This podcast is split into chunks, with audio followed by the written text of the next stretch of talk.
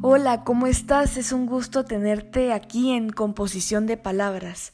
El día de hoy, 8 de marzo, no tengo la formidable estructura de pensamiento, no tengo la claridad de expresar mis sentimientos. A esa mujer pristina que se mantiene inalterada, pura, tal como era en forma primera u original. Alguna vez tuve la oportunidad de gritarle al mundo el nombre de la persona que yo alguna vez quise. En ese entonces habían varias desventajas entre los dos. Yo era una cría inmadura y él una persona vivida. En ese momento de mi vida desperté y empecé a imaginar cómo empezar a salir de un esquema complejo de valores, principios y prudencia. Es allí que me di cuenta que me estaban criando en un sistema de cultura del querer ser y no ser, en otras palabras, en la apariencia.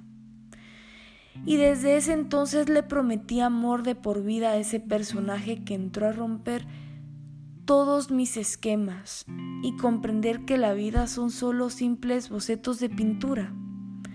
Ahora con orgullo digo el nombre del personaje del quien yo me enamoré hace 14 años se llama libertad. ¿Por qué tratar como personaje un derecho que tenemos de forma gratuita? Y es que llevo 14 años gritando el significado y luchando por recuperar el concepto, tratando de entender el porqué, el nuevo mensaje que significa libertad, dejando atrás violaciones, abusos, violencia que han sufrido muchas mujeres y es allí que empieza la osadía y el camino que formé al son de mi nombre. Jacqueline Luisa Camila Castillo Dubón. Eran gritos del querer crecer y sentirme una mujercita que miraba y escuchaba historias que sus amigas de espontaneidad y autenticidad me enseñaron.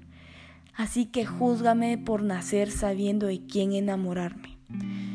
La libertad es un llamado de fuerza, cuando se habla de esta dicha acción, algunas mujeres somos víctimas de violencia, de género, de maltrato físico y psicológico.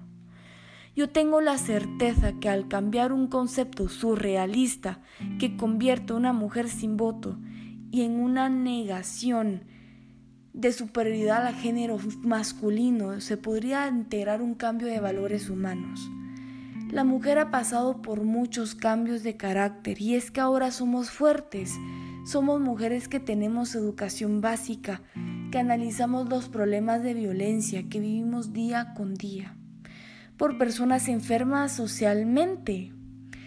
Nuestro cambio de comportamiento da continuidad a la misma respuesta al que una mujer, por tener una vida totalmente integral como la de un hombre, es acusada vilmente y desintegrada emocionalmente.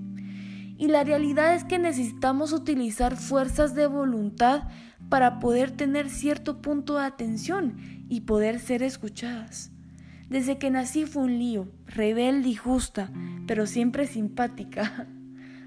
Pero mi mensaje para ti, mujer, es que creas en ti misma para antes poder ayudar a otras.